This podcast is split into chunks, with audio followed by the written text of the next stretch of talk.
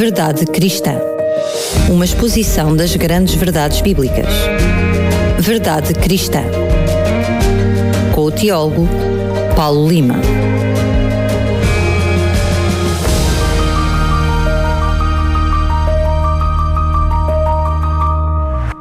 Mais uma vez, Paulo Lima, bem-vindo. Começo por te perguntar se hum, te podes fazer o favor, sobretudo para aquelas pessoas que apenas agora estão a ter contactos com a Verdade Cristã, enfim, não viram, não ouviram os programas anteriores. Lembro que eles estão disponíveis em podcast em radiorcs.novotempo.pt, pode até fazer o download, mas para quem ainda não teve a oportunidade de ouvir os programas anteriores, podes, por favor, fazer uma resenha, um resumo daquilo que tem sido o assunto dos nossos programas? Sim, posso fazer o resumo do que já falámos e antever já o que vamos falar hoje. Nós vamos prosseguir a interpretação do sonho de Nabucodonosor II, o rei de Babilónia, do Império Neobabilónico, aquele sonho sobre a estátua de metal, o homem de metal, que é relatado no segundo capítulo do livro de Daniel, o livro bíblico do Antigo Testamento de Daniel. Nós já vimos nos programas anteriores que a estátua tinha uma cabeça de ouro, que nós interpretamos historicamente como sendo o Império Neobabilónico, Vimos que a estátua depois tinha braços e peito de prata, que nós interpretamos com argumentos, mostrando que era o reino, o Império Medo-Persa. Vimos em seguida que a estátua tinha uh, barriga e coxas de bronze, que nós argumentamos tratar-se de um símbolo do Império Greco-Macedónio. E vimos também que a estátua finalmente tinha pernas de ferro, e nós mostramos que, que se tratava de representar o Império Romano. A semana passada começámos a falar dos pés da, da estátua, que são uma mistura é, impossível de ferro e de cerâmica. E, portanto, eh, fizemos a interpretação exegética dessa parte do texto, do referido capítulo 2 de Daniel, que menciona os pés e os dedos de ferro e de cerâmica da estátua, o que, como nós vimos, simbolizavam um reino dividido. Mostramos exegeticamente, ou seja, analisámos o texto, tiramos todas as conclusões possíveis e eu cheguei na altura, no fim, a dizer que este reino dividido é uma realidade presente, ele existe hoje. Mas eu disse também que hoje nós iríamos falar neste, neste programa, iríamos continuar a interpretação do sonho de Nabucodonosor II, nomeadamente a interpretação da sua segunda parte, que descreve a instauração do reino eterno de Deus. Ou seja, porque no sonho de Nabucodonosor II acontece o seguinte: ele vê a estátua da maneira que eu, já descrevi, até aos pés de ferro e de cerâmica, e depois vê uma pedra desprendida sem mãos, sem a ajuda humana, de uma grande montanha que bate, fera a estátua nos seus pés, a destrói, a esmigalha até reduzi-la a pó e depois torna numa grande montanha que ocupa toda a Terra. Ora, hoje nós vamos precisamente descodificar estes três símbolos que são talvez os mais importantes do sonho. Quais são esses símbolos? A pedra que destrói a estátua, a montanha de onde essa pedra procede, de onde ela vem, e por último, a montanha em que essa pedra se transforma. Ao obtermos uma adequada compreensão do que foi revelado a Nabucodonosor II sobre o reino eterno de Deus, ficaremos em condições de proceder no próximo programa, portanto, daqui a uma semana, então à interpretação histórica, à identificação histórica, se quisermos, do reino dividido. Ou seja, ficaremos em condições de descobrir qual é a entidade histórica que é representada pelo símbolo do reino dividido e que, como eu já disse várias vezes, existe no nosso tempo. É uma realidade do nosso tempo, porque é uma realidade do tempo do fim que antecede imediatamente a segunda vinda de Cristo. Por agora, eu convidava-te, Daniel, e convidava os nossos ouvintes um, a debruçar-nos sobre o significado da parte final do sonho relatado em Daniel 2, que também é muito importante. A parte que diz respeito à pedra que destrói a estátua e que se transforma num grande monte que cobre toda a terra. É essa a proposta que eu quero fazer-te a ti e aos nossos ouvintes para este programa. Continua então. A proposta aceita. Se é uma proposta, está aceita. bem, ok, muito bem. Então, vamos, vamos avançar. Ao relatar inicialmente o sonho do rei, registado no segundo capítulo do seu livro, Daniel tinha dado destaque à sua parte culminante, afirmando a Nabucodonosor o seguinte, e eu vou ler o texto de Daniel 2, versículos 34 e 35. Daniel diz: Tu estavas olhando quando uma pedra se destacou sem ajuda de mãos e bateu na estátua sob os seus pés de ferro e de cerâmica e os pulverizou. Então foram pulverizados juntos o ferro, a cerâmica, o bronze, a prata e o ouro, e tornaram-se como uma palha miúda oriunda das eras de verão, e o vento os levou, e não foi achado nenhum traço deles. Mas a pedra que tinha batido na estátua tornou-se uma grande montanha e encheu toda a terra. Isto, como eu disse, é um texto de Daniel 2, capítulo, capítulo 2, versículos 34 e 35. Depois, mais à frente, na explicação do sonho, o jovem profeta Daniel interpretou o significado da pedra que se tornou numa grande montanha.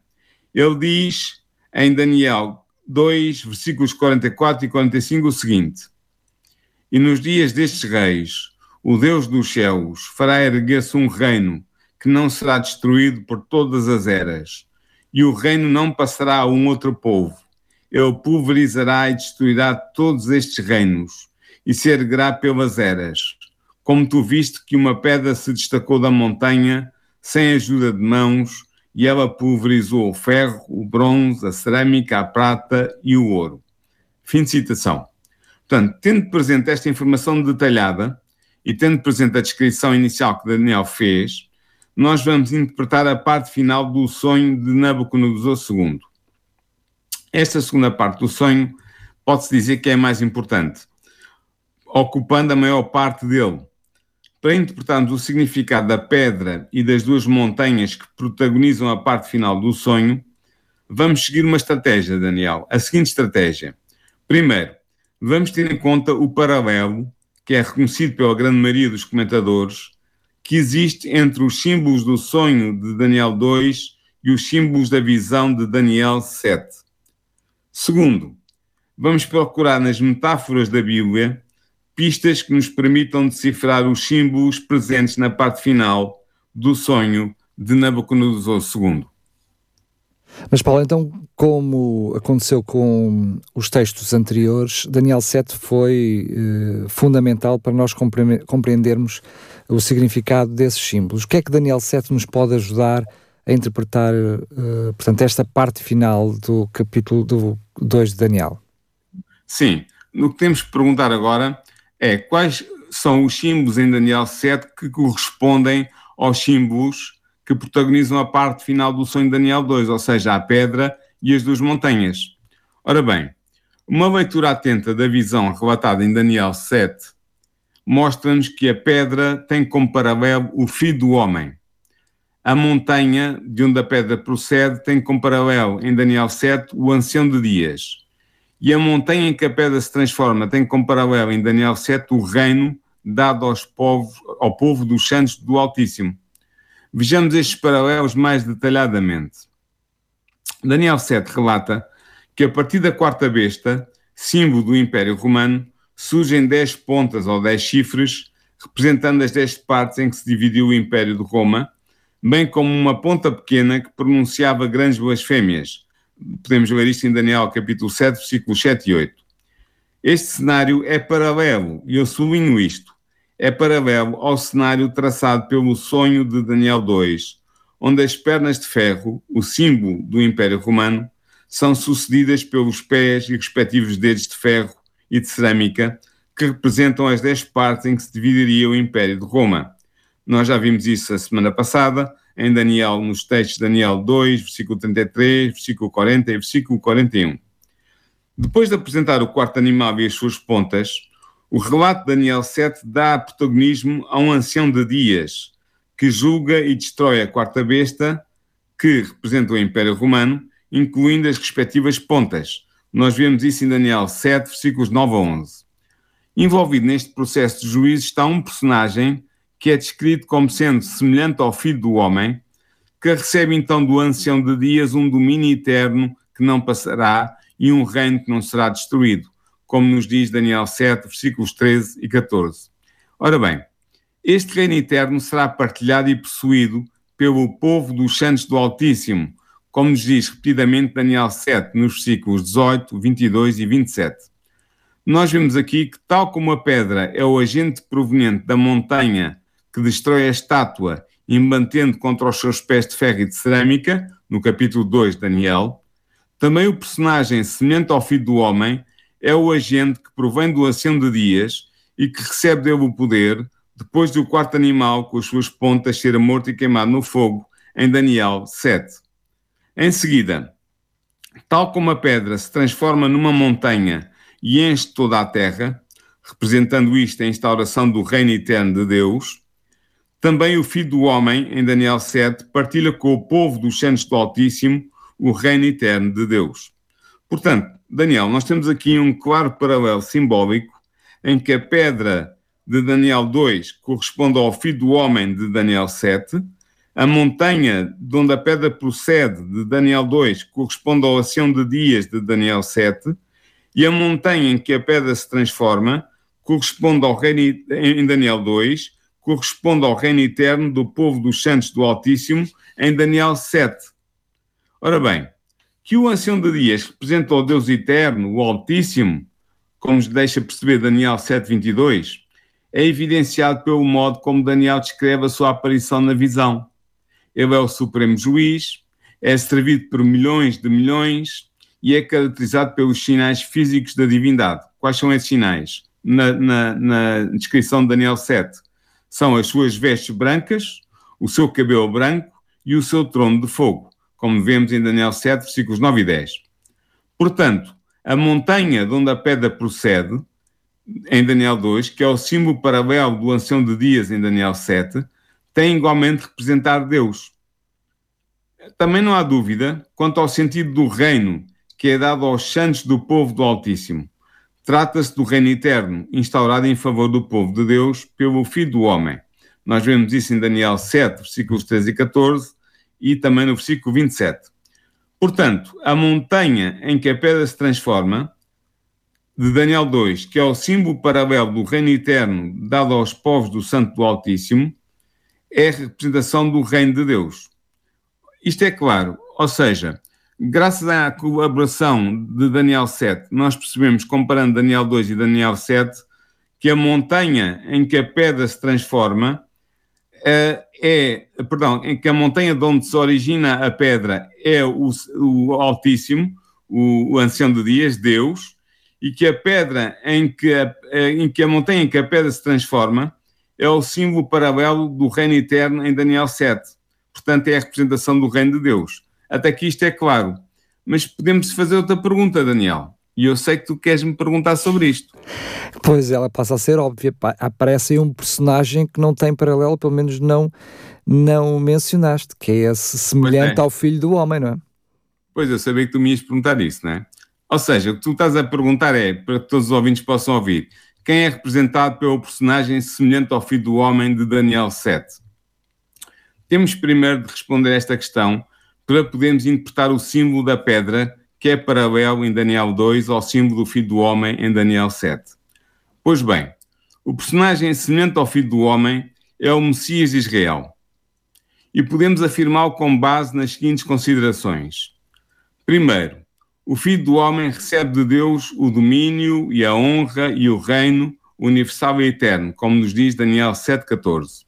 E partilha esse reino eterno com o povo dos santos do Altíssimo, como nos diz Daniel 2, versículo 22 e 27. Portanto, o Filho do Homem é empossado por Deus como Rei soberano sobre o seu povo. Ora, este traço do Filho do Homem, Daniel 7, corresponde exatamente à ideia central da, da noção judaica sobre o Messias, pois o Messias é precisamente o servo de Deus, que foi ungido para ser rei sobre o povo de Deus e cujo domínio abarcará toda a terra. Veja-se a título de exemplo esta ideia claramente expressa no Salmo 2, um salmo messiânico, em que eu passo a citar. Diz assim, Salmo 2, versículos 6 a 9.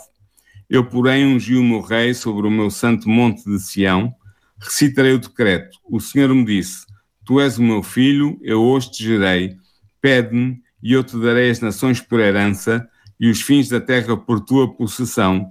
Tu esmigalharás com uma vara de ferro tu despedaçarás como um vaso de oleiro. Portanto, vemos aqui claramente a ideia central da, da realeza messiânica, do Messias que viria. Depois, o conceito do Filho do Homem, como designação para o Messias, foi utilizado e desenvolvido pela literatura apocalíptica judaica posterior ao livro de Daniel. De facto, o livro das parábolas de Enoque, que é um antigo Apocalipse, e os Apocalipses 4 de Estras e 2 de Baruch empregam o Filho do Homem como personagem simbólica nas suas narrativas escatológicas. Em todas estas obras, o Filho do Homem é o Messias pré-existente. É certo que pode-se dizer que estes apocalipses datam apenas do primeiro século da nossa era.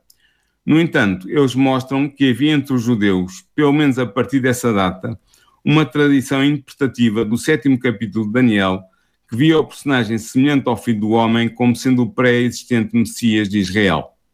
Assim, temos duas fortes razões para concluirmos que o personagem semelhante ao Filho do Homem, Daniel 7, é a representação apocalíptica do Messias de Israel. Ora bem, é aqui que eu quero chegar. Uma vez que a pedra do sonho de Daniel 2 é equivalente ao Filho do Homem de Daniel 7, e dado que o Filho do Homem é a representação do Messias, devemos concluir que a pedra do sonho de Daniel 2 é também o símbolo do Messias de Israel. Podemos chegar claramente a esta conclusão, Daniel. Muito bem, Paulo. Como é que nós então podemos reforçar a nossa interpretação da parte final de Daniel 2 com a ajuda das metáforas da Bíblia? Esse é um sumo caminho de interpretação. Embora o paralelismo existente entre Daniel 2 e Daniel 7 nos tenha dado uma ajuda decisiva para descobrirmos o significado simbólico da pedra e das duas montanhas de Daniel 2, podemos ir ainda mais longe. De facto, iremos ver em seguida as importantes pistas que as metáforas da Bíblia nos oferecem. Essas pistas ajudaram-nos decisivamente na tarefa de decifrar os símbolos, ou seja, a pedra e as duas montanhas, que protagonizam a parte final do sonho de Nabucodonosor II. A primeira montanha, Tur, no texto aramaico de Daniel 2, de onde procede a pedra que destrói a estátua, como está descrito em Daniel 2,45, simboliza o Deus Todo-Poderoso, que tem nas suas mãos o destino da história humana. Na verdade, no Antigo Testamento, a ideia de montanha, Har em hebraico, nunca é aplicada a Deus. No entanto, existe na língua hebraica uma palavra cognata, ou seja, uma palavra aparentada do termo aramaico tur, montanha. E qual é essa palavra hebraica? É a palavra tsur, que significa em hebraico rocha ou rochedo. Ora, os autores do Antigo Testamento referem-se frequentemente a Deus usando as palavras, esta palavra, a palavra tsur. Deus é mencionado nestes textos como a rocha ou como o rochedo do povo de Israel e do crente fiel. Eu aqui podia dar à vontade 10 textos, mas vou dar apenas dois. Deuteronômio 32, 4 e 18 e 1 Samuel capítulo 2, versículo 2. Podia dar outros textos. Dado que Daniel escreveu o capítulo 2 em aramaico, a sua segunda língua, mas era um falante nativo do hebraico, é natural que ao usar o termo aramaico tur, montanha, ele tivesse em mente tsur, rocha, rochedo, o termo cognato em hebraico. Compreende-se assim que a montanha de onde procede a pedra destruidora é um símbolo do Deus dos céus, que fará erguer um reino que não será destruído, como diz Daniel 2,44. Na verdade, ao identificar Deus em Daniel 2,44 como sendo a causa primeira por trás da origem do reino que resulta da pedra se transformar numa montanha que enche a terra, Daniel está claramente a sugerir que Deus é a primeira montanha, a montanha de onde procede a pedra destruidora que irá destruir completamente a estátua de metal representando os reinos humanos. E Paulo, aparece ainda aqui a pedra, não é? Ou seja, é, é, o que é que isto significa? O que é que esta pedra simboliza? Sim, uma vez que esclarecemos o significado da primeira montanha, referido em Daniel 2,45, que é o Deus eterno, podemos agora interpretar o sentido simbólico da pedra que procede da montanha, que destrói a estátua e que cresce até se tornar também numa grande montanha que enche a terra, como está descrito em Daniel 2, versículo 35. Antes de mais nada, temos de ter presente que a pedra Reben, em aramaico e hebraico, simboliza um agente que procede de Deus, representado pela primeira montanha, e que, portanto, participa da essência de Deus, como a pedra participa da substância rochosa da montanha. Perguntamos: quem é este agente divino? Gênesis 49, versículos 24 e 25, aplica a imagem da pedra a Deus, chamando-lhe o pastor e a pedra é Ben de Israel. Isaías 8, 14 e 15 refere-se também a Deus, afirmando que ele será uma pedra, Reben, de tropeço, e uma rocha, Tsur, de escândalo, para o povo rebelde de Israel. No entanto, nós vimos atrás que Deus é representado pela montanha de onde procede a pedra. Como entender então que a própria pedra também seja de natureza divina? A resposta encontra-se em duas importantes passagens do Antigo Testamento que podem ser lidas num sentido messiânico e que fazem menção de uma pedra estabelecida por Deus. Quais são essas passagens? Trata-se do Salmo 118, versículos 22 e 23 e de Isaías, capítulo 28, versículo 16. No primeiro texto, o texto de Salmos, Deus faz de uma pedra, Reben, rejeitada, a cabeça de esquina, o texto diz assim: A pedra que os edificadores rejeitaram tornou-se cabeça de esquina. Foi o Senhor que fez isto, e é coisa maravilhosa aos nossos olhos. No segundo texto, uh, o texto de Isaías, Deus coloca em Sião uma pedra, Reben, já provada como pedra preciosa de esquina. Diz assim o texto: Portanto, assim diz o Senhor Jeová: Eis que eu assentei em Sião uma pedra, uma pedra já provada, pedra preciosa de esquina, que está bem firme e fundada. Aquele que crer não se apresse. Fim de citação. É interessante, Daniel, que neste segundo texto, a Septuaginta, que é a antiga versão grega do Antigo Testamento, oferece uma tradução que indica que o tradutor compreendeu o texto como fazendo referência ao Messias. Ora, em alguns textos do Antigo Testamento, o Messias é um ser que não só procede de Deus, como também participa da essência de Deus, os dois textos importantes que podemos mencionar são Miqueias, capítulo 5, versículo 2, e Isaías, capítulo 9, versículo 6. Assim se compreende que a imagem da pedra pode ser usada para designar tanto Deus como o seu Messias. O próprio Jesus, ele mesmo se designou a si mesmo como uh, esta pedra, esta rocha? Sim, na verdade, Jesus aplicou a si mesmo as passagens do Salmo 118, versículos 22 e 23, de Isaías 8, versículos 14 e 15, e de Daniel 2, que estamos a estudar, versículos 34 e 45, dando-lhe um claro sentido messiânico. Confrontado com a incredulidade dos seus adversários, Jesus afirmou o seguinte, em Lucas 20, versículos 17 e 18: Que é isto, pois, que está escrito? A pedra que os edificadores reprovaram, essa foi feita à cabeça de esquina. Qualquer que cair sobre aquela pedra ficará em pedaços, e aquele sobre quem ela cair será feito em pó.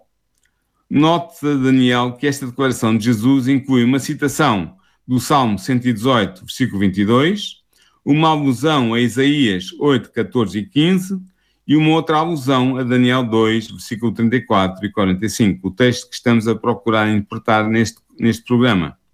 Portanto, Jesus identifica-se com a pedra rejeitada em grego lithos, tradução do hebraico Reben, pedra rejeitada que será posta como pedra de esquina, fazendo notar que essa pedra será uma pedra de tropeço para aqueles que a rejeitarem e que ela cairá sobre aqueles que não a aceitarem, reduzindo-os a pó. É especialmente importante a alusão que Jesus faz a Daniel 2, versículos 34 e 45, pois ela mostra que Cristo não só considerava a pedra aí mencionada como sendo um símbolo do Messias, como também se identificava com essa pedra. Temos assim que concluir que a pedra de Daniel 2, versículo 34 e 45, é um símbolo do Messias de Israel, ou seja, é um símbolo de Jesus Cristo. Os discípulos de Jesus seguiram o exemplo do seu mestre e deixaram claro no Novo Testamento que Jesus é a pedra messiânica de que fala o Antigo Testamento. Para além de Atos 4.11, em que Pedro declara que Jesus é a pedra de esquina rejeitada, aludindo a Salmos 118, 22, temos dois textos importantes, um de Pedro e outro de Paulo, que identificam Jesus com a pedra, litos, em grego.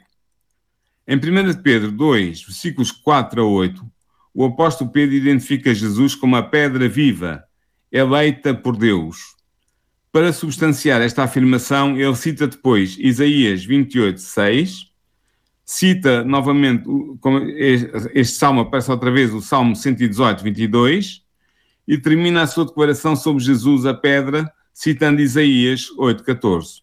Portanto, temos aqui uma forte declaração da messianidade de Jesus. Jesus é identificado por Pedro como sendo a pedra, litos, que traduz Reben em hebraico. Referida, a pedra que é referida nos textos messiânicos do Antigo Testamento, que lá está. Em Romanos 9, versículos 32 e 33, temos a declaração do apóstolo Paulo, na qual este também identifica Jesus com a pedra, litos, de tropeço, e depois faz uma citação conjugada de Isaías 8,14 e Isaías 28,16. Tal como estas passagens se encontravam traduzidas na Septuaginta, dando assim as razões escriturísticas para a sua identificação de Jesus com a pedra messiânica. Ora, pelo que vimos antes, Pedro e Paulo limitam-se a seguir o exemplo do próprio Jesus ao identificarem a pedra como sendo o Messias de Israel, isto é, Jesus Cristo. Assim, depois de termos compreendido o valor simbólico da pedra no Antigo e no Novo Testamento, podemos concluir, e esta conclusão que eu chego agora, que a pedra de Daniel 2 versículo 34 e versículo 45, a pedra que bate nos pés da estátua e que a destrói, representa o Messias. E esse Messias é Jesus, o Cristo. Muito bem, já temos, já vimos o que é que era a primeira montanha, vimos o que é que é pedra, falta-nos ainda olhar para a segunda montanha. Exatamente. Resta-nos decifrar o último elemento simbólico da segunda parte do sonho de Nabucodonosor II o qual é representado pela segunda montanha, isto é, pela montanha em que a pedra se transforma e que enche toda a terra, como está descrito em Daniel 2, versículo 35. Qual é esse, o significado deste símbolo? Daniel identifica claramente esta segunda montanha como sendo o símbolo do reino de Deus instaurado pelo Messias, a pedra, na terra. De facto, o paralelismo entre Daniel 2, versículos 34 e 35 e Daniel 2, versículos 44 e 45 não deixa qualquer dúvida. A pedra pulveriza a estátua e torna-se uma grande montanha que enche toda a terra. Diz-nos Daniel 2, 34 e 35. O reino que o Deus dos céus fará erguer pulverizará e destruirá todos estes reinos e se erguerá pelas eras, diz-nos Daniel 2, 44. Portanto, há aqui um paralelo claro.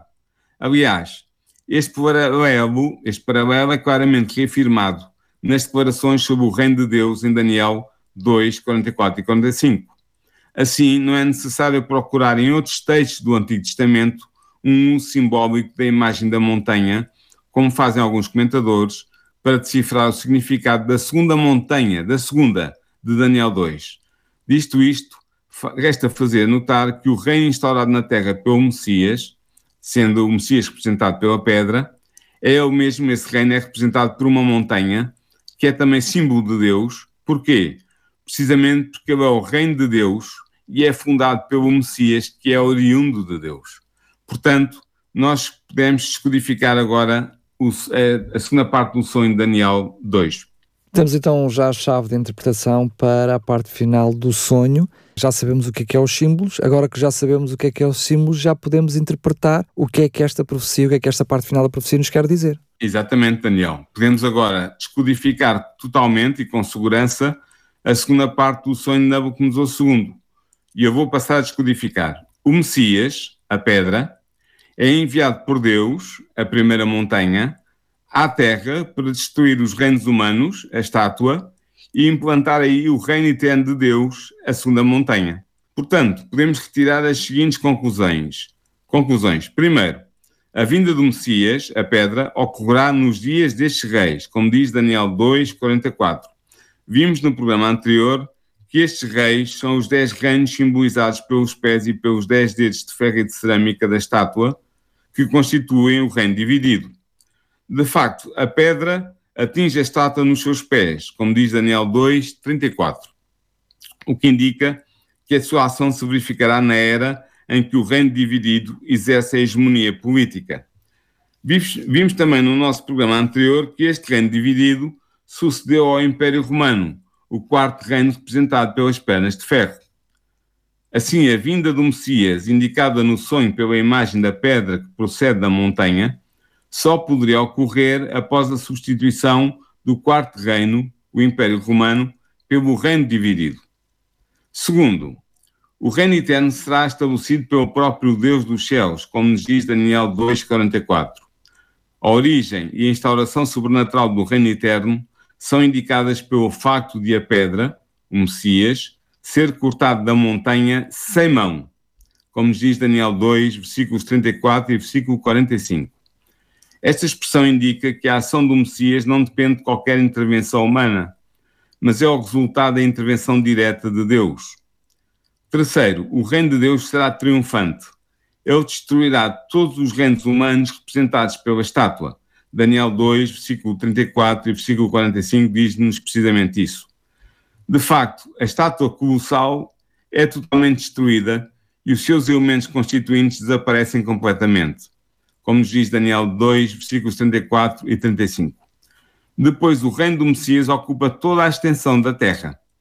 Para descrever esta nova realidade, Daniel afirma que a pedra tornou-se uma grande montanha e encheu a terra, em Daniel 2, 35.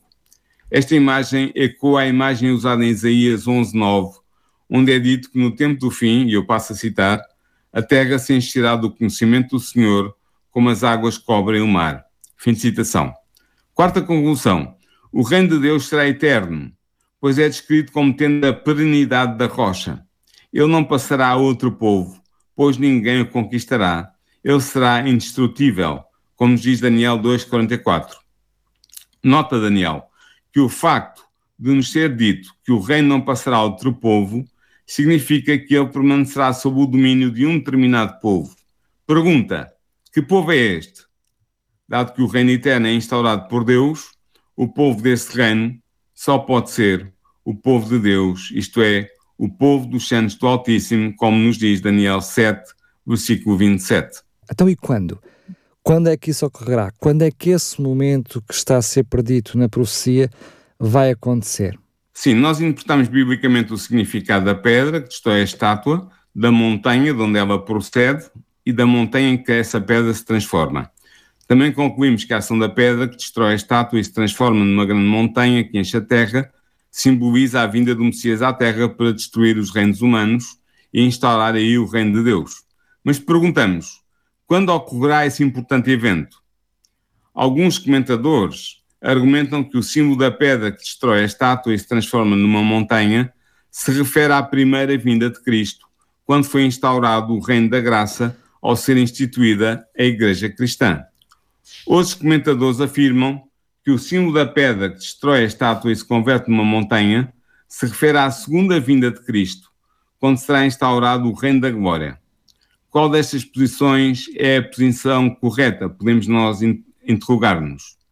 Ora, parece-me que os argumentos a favor da segunda posição são determinantes, ou seja, da posição que diz que a, a, o choque da pedra contra a estátua nos seus pés representa a segunda vinda do Messias a esta terra. Quais são as razões para isto?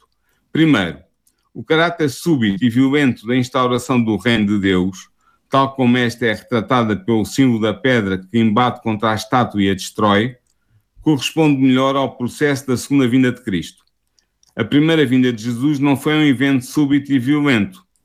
Na verdade, a descrição de Daniel 2, 34 e 35 e 44 e 45 é semelhante à descrição da segunda vinda noutras partes das Escrituras que a retratam como uma catástrofe que vem por fim ao atual estado das coisas na Terra.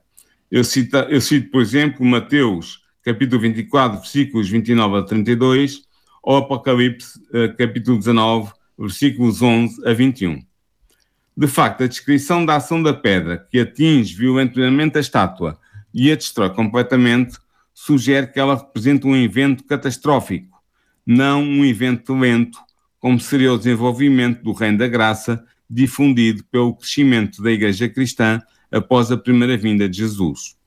Segundo argumento, o Reino de Deus instaurado pelo Messias, representado pela pedra, vem à existência nos dias destes reis, como nos diz Daniel 2, 44. Vimos no nosso programa anterior que estes reis são os reinos que compõem o reino dividido, representado pelos pés e dedos de ferro e de cerâmica da estátua. Ora, estes reinos sucederam ao Império Romano, simbolizado, como já sabemos, pelas penas de ferro, pelo que ainda não existiam à data da encarnação e do ministério terrestre de Cristo. Logo, a ação destrutiva da pedra não pode simbolizar a primeira vinda de Cristo. Ela simboliza a segunda vinda. Terceiro argumento, ainda na mesma linha. O texto de Daniel 2, versículo 34, é claro ao afirmar que no momento em que a pedra messiânica embate na estátua, o poder político é detido pelo reino dividido, composto pelos dez dedos de ferro e de cerâmica, que sucedeu ao reino das pernas de ferro, o Império Romano. Ora, no, no primeiro advento de Cristo, quem detinha a hegemonia política era o Império Romano, e este império continuou ainda a ter essa hegemonia por várias centenas de anos após a ascensão de Cristo ao céu. O período do reino divino dividido, simbolizado pelos pés e dedos de ferro e cerâmica, ainda não tinha chegado. Portanto, o golpe da pedra nos pés da estátua não pode simbolizar o primeiro advento de Cristo, mas deve simbolizar o seu segundo advento. Quarto argumento. Os reinos humanos, representados pela estátua, eram reinos políticos. Logo, o reino fundado pela ação da pedra messiânica, que os substitui, também será um reino político.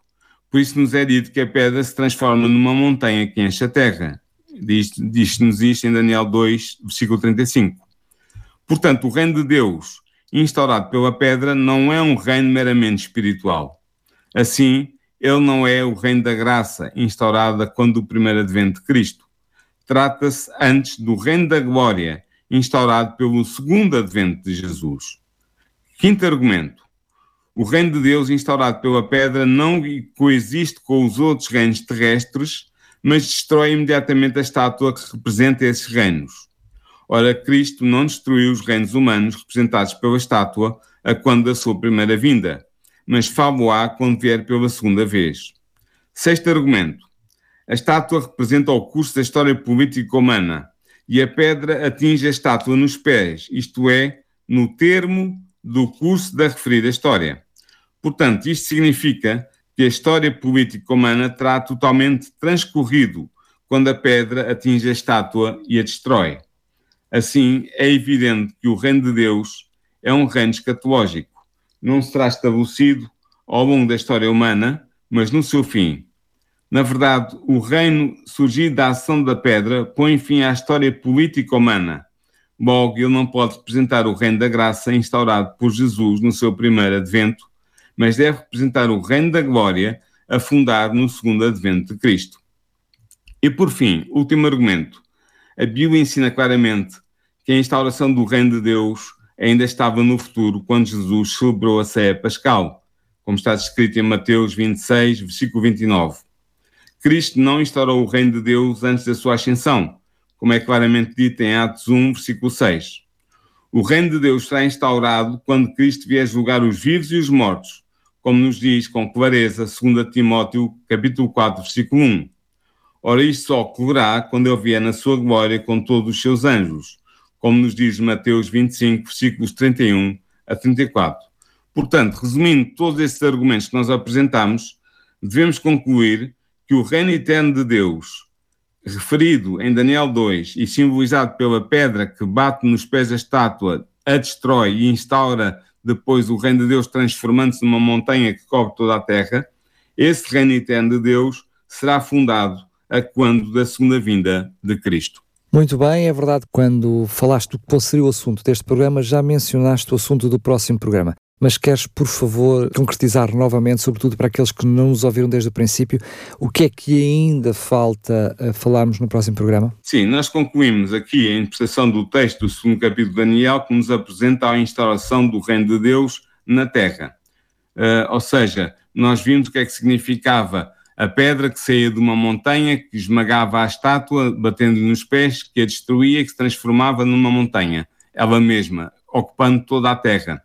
Ou seja, sabemos que se trata da proveniência do Messias da parte de Deus, que fere o último reino existente antes do fim dos tempos, ou no fim dos tempos, talvez melhor dizendo, destrói todos os reinos humanos e instaura o reino de Deus. Tendo terminado a exegese do sonho de Nabucodonosor II relatado por Daniel, estamos agora em condições de proceder à interpretação histórica do reino dividido. isto é, do símbolo dos pés e dos dedos de ferro e de cerâmica da estátua, identificando a identidade histórica representada por esse reino. Nós vimos a semana passada os meandros eh, exegéticos de interpretação de texto que referiam este, este reino dividido, e no próximo programa iremos argumentar no sentido de mostrar que último, a última representação do reino dividido mais não é do que a fase final da evolução política da Europa das Nações, fase essa que ocorrerá no tempo do fim e que se consubstanciará na criação de uma federação ou de uma confederação das nações europeias imediatamente antes da segunda vinda de Cristo. Mas isto, Daniel, veremos mais detalhadamente no próximo programa. Portanto, no próximo programa eu volto a reforçar, nós vamos interpretar historicamente, ver qual é a entidade que, é que existe hoje na história humana e que é representada em, em Daniel 2, no sonho de Daniel 2, pelo reino dividido, ele mesmo representado pelos pés e pelos dedos dos pés de ferro e de cerâmica, que são o fim da estátua de Daniel 2. Vamos fazer essa interpretação. Para terminar, Daniel, se tu me permites, uh, gostaria de fazer uma saudação especial aos nossos ouvintes católicos romanos que estão a ouvir este programa eu acredito que estão bastantes a ouvir. Queria saudá-los com toda a fraternidade cristã e, em particular, aos presbíteros da Igreja Católica que possam estar a ouvir este programa. É uma saudação final que eu hoje quero dirigir a este segmento da nossa audiência que bem merece esta saudação e, sobretudo, aos, aos muitos uh, quantidades de peregrinos que temos recebido no país. Aqui em Sintra são muitos também. E um, um abraço também para todos eles. Enfim, vão ter aqui uma semana em pleno. É verdade que isto vai trazendo alguns constrangimentos para nós, mas cá estamos também de braços abertos para saber receber e ter a paciência necessária com as alterações que são precisas para que tudo ocorra com a maior segurança. Agora sim, Paulo, quero me despedir de ti, mas antes aproveito só para lembrar os nossos ouvintes que todos estes programas estão disponíveis em podcast em radiorcs.novotempo.pt PT, quer estes, quer os anteriores. Se não teve a oportunidade de ouvir, pois bem, esta profecia é mais completa, mais complexa, tem outras partes que nos levam a este entendimento que o, Teólogo Paulima nos trouxe no programa de hoje. Estão disponíveis em podcast em radiorcs.novotempo.pt. Também mais um pormenor não menos importante, muito pelo contrário, se não tem Bíblia, gostaria de acompanhar e uh, ler e reler os textos bíblicos e analisar aquilo que está a ser dito, se é realmente assim, se não é. Temos Bíblias para lhe oferecer, são Bíblias com um, a versão e a tradução João Ferreira de Almeida, portanto, Bíblias da Sociedade Bíblica, não é nenhuma uh, versão específica, é precisamente uma, uh, a versão, eu diria a versão, a versão que nós temos de tradução portuguesa. São Bíblias gratuitas para receber basta enviar-nos um SMS, uma mensagem escrita para o telemóvel da rádio, para as redes sociais da rádio. É o, o número de telefone é o 933, pois duas vezes a nossa frequência, 912 912. E está a valer então para os 10 primeiros ouvintes que entrarem em contato connosco uma Bíblia totalmente gratuita. gratuita. Nessa mensagem basta incluir o seu nome, e a dizer Bíblia, que é para nós sabermos que é o passatempo da Bíblia que se refere. E, portanto, depois pode, os, os colegas entrarão em contato consigo para saber se prefere levantar aqui nas instalações da RCS na Portela de Sintra, se prefere que lhe enviemos gratuitamente pelo correio. Já sabe, 933 912 912 está a valer 10 Bíblias para os primeiros 10 ouvintes. Agora sim, Paulo, mais uma vez, muito obrigado e até ao próximo programa. Um abraço, Daniel. Até ao próximo programa, que será super interessante, posso garantir. E vai responder aqui alguma curiosidade que esta profecia sempre trouxe ao longo do tempo. Sem dúvida, sem dúvida. Um grande abraço mais uma vez para si que está aí. Vamos continuar com música e não só. Já a seguir, então, vamos fechar por já o Verdade Cristã. Verdade Cristã. Uma exposição das grandes verdades bíblicas Verdade Cristã. Com o teólogo Paulo Lima.